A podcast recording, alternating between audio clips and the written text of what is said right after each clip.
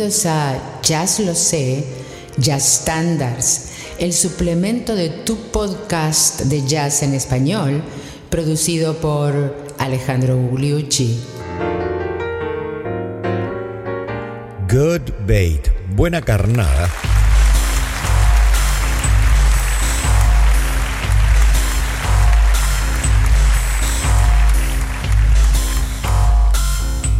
¿Qué tal amigos? Bienvenidos al episodio número 153 de Jazz Lo Sé Standards, el suplemento de Jazz Lo Sé que es tu podcast de jazz en español. Y hoy vamos a un tema eh, muy asociado con la música de bebop y muy asociado con la orquesta de Dizzy Gillespie, que es una composición del pianista y compositor, el gran pianista y compositor que trabajó con Dizzy Gillespie, Ted Dameron, ¿se acuerdan? Y además de Ted Dameron junto con Count Basie. Es una composición muy particular que fue introducida en el año 1944 y que se hizo eh, bastante popular en aquellas épocas. Se dice que utiliza los cambios de acorde de I Got Rhythm, eh, en el puente, en el middle late. Y también se dice que los cambios de acorde o la secuencia de acordes son parecidas a los que eh, utiliza el tema La Mer, ¿no? Aquel que, que cantaba Charles Trenet en Francia, que era un tema que había salido más o menos en la misma época, ya por el final de la Segunda Guerra Mundial. Eh, y bueno, no está nada comprobado, pero probablemente haya habido una relación entre un tema y el otro. Vamos a escucharlo, eh, la melodía de la primera parte, por la orquesta de Dizzy Gillespie.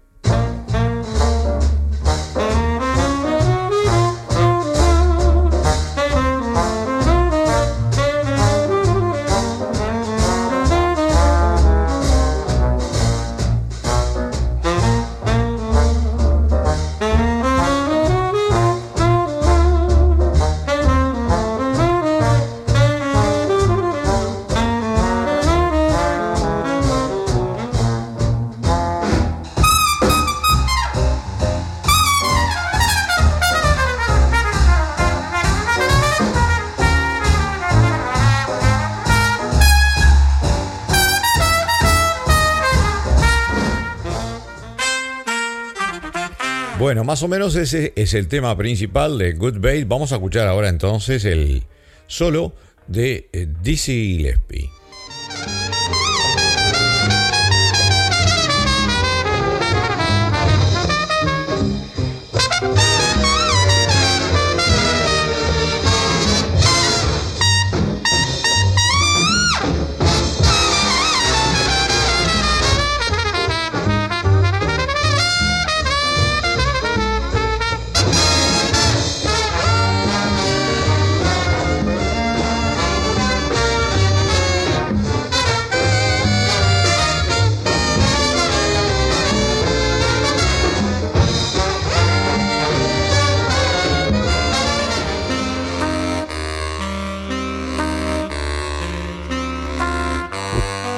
Ustedes recuerdan que después de Dizzy surgió un trompetista formidable, el gordo Navarro, Fats Navarro, que lamentablemente murió en la tercera década de la vida, a los veintipico de años, y que era eh, una promesa eh, para el jazz.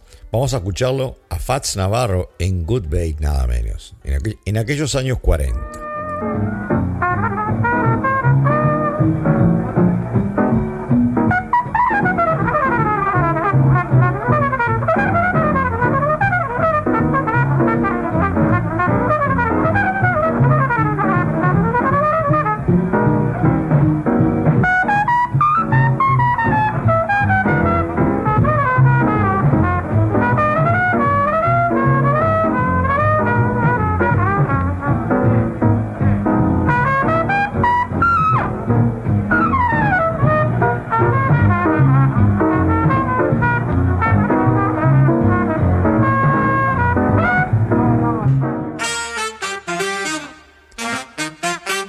Por supuesto que un seguidor de Dizzy Gillespie en aquellas épocas y de Charlie Parker, por supuesto, era nada menos que Miles Davis. Vamos a escuchar a Miles Davis en vivo en el año 1949. Primero la presentación y en el quinteto de nada menos que el autor, o sea, Miles Davis con el quinteto del autor Tad Dameron.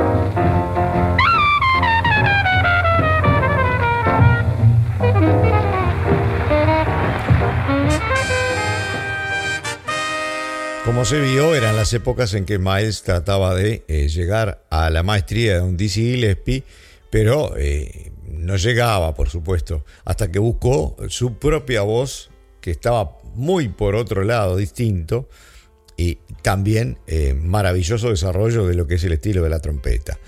Pasemos ahora a nada menos que John Coltrane, ya más tarde, una década más tarde, en el año 1958.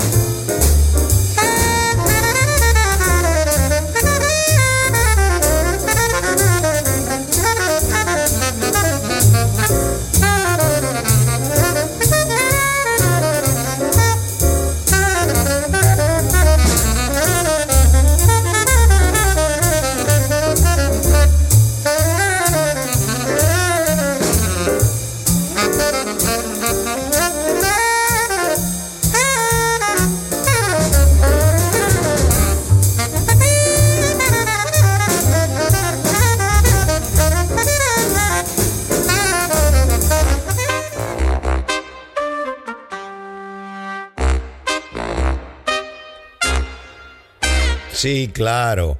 Escuchando a Coltrane, eh, nos vienen ganas también de escuchar a algún otro de los grandes saxofonistas tenores. Y entonces vamos a pasar al Gentle Giant Dexter Gordon. Dexter Gordon Goodbay.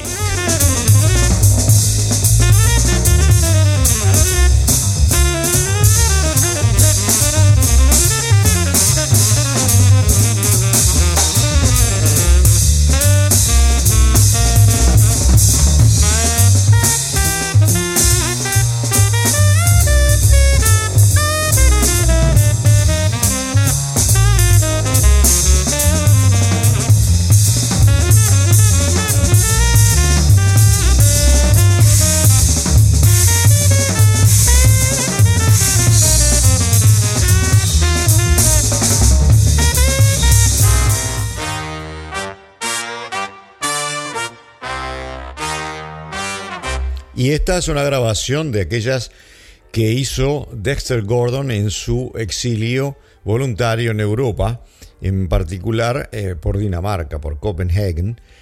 Y allí, y en esta grabación, está nada menos que uno de mis bajitas preferidos de todas las épocas, Niels Henning Ørsted Pedersen, o más conocido como Niels Pedersen, o cortito en inglés NHOP. Vamos a escuchar el solo de Nils en este tema.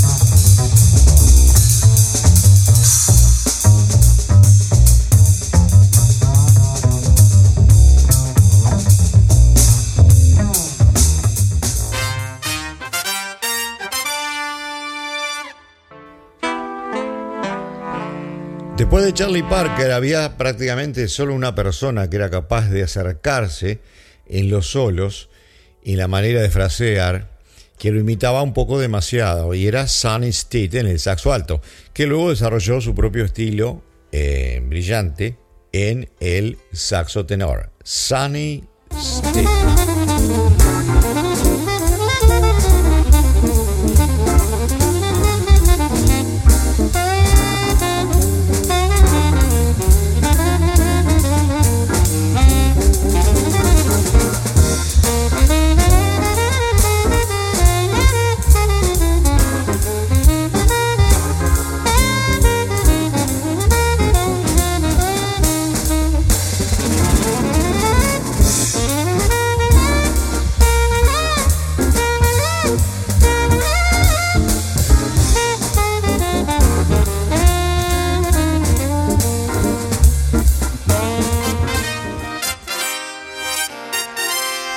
Otros dos grandes saxofonistas tenores de aquellas épocas del hard bop eran Johnny Griffin, con una articulación más, eh, más digamos, y se acuerdan de Eddie Lockjaw David, que era más funky y más blusero. Acá están los dos, Johnny Griffin con Eddie Lockjaw Davis.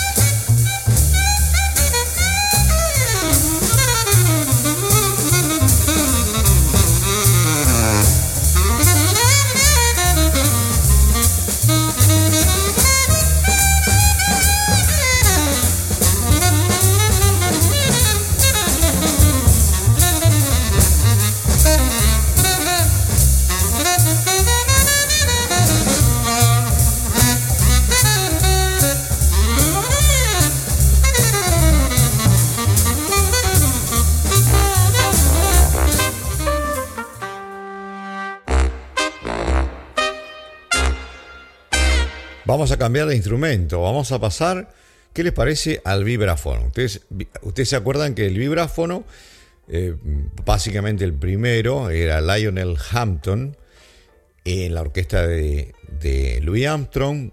Casi al mismo tiempo, el blanco Red Norvo también cultivó el estilo del vibráfono.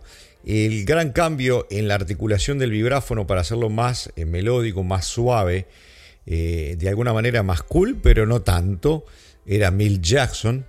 Luego viene Gary Barton y luego viene eh, prácticamente al mismo tiempo el vibrafonista negro Bobby Hutcherson, a quien escuchamos aquí.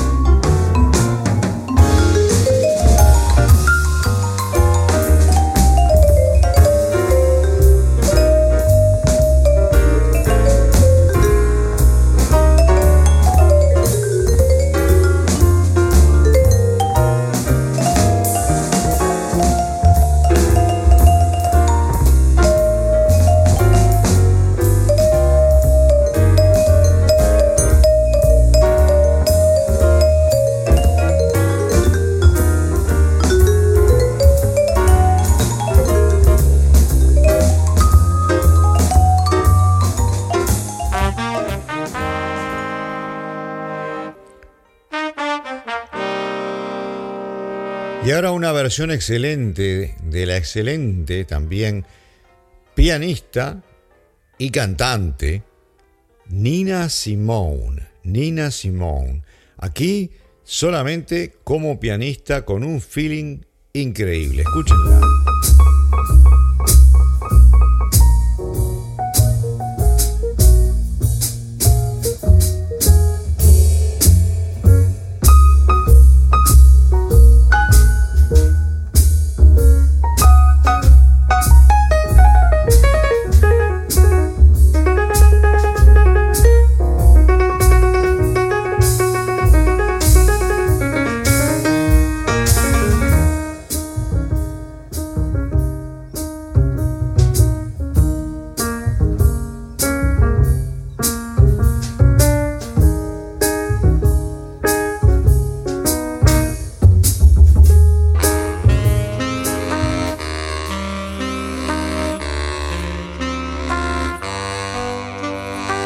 Tranquilamente llegamos a la coda.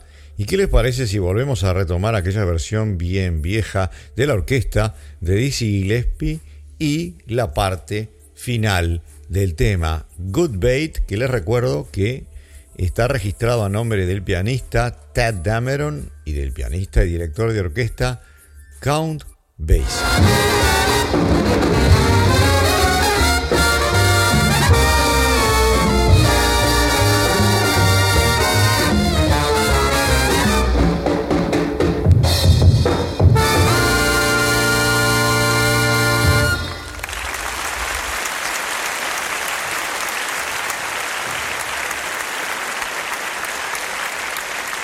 Y así hemos llegado al término del episodio número 153 de Jazz Los Standards, con un número de el pianista Count Basie y Tad Dameron, que trabajaba este último mucho con la orquesta de Dizzy Gillespie, que tiene muy buenas composiciones, entre las cuales se encuentra esta, y que es Good Bait, que tuvo mucho éxito en la época del vivo más que nada, pero que como ustedes vieron han habido algunas otras versiones más modernas. En el episodio siguiente, episodio número 54, 154, vamos a pasar a un tema, eh, una balada muy hermosa. Y les cuento que es una balada eh, hecha por un alemán. Y que ese alemán compuso un tema que ustedes conocen muy bien, que se llama Mac the Knife. ¿No es cierto? Bueno, el individuo se llama, se llamaba Kurtville y el tema se llama Habla despacio, Speak Low. ¿Qué les parece? A ustedes, muchísimas gracias por habernos escuchado hoy.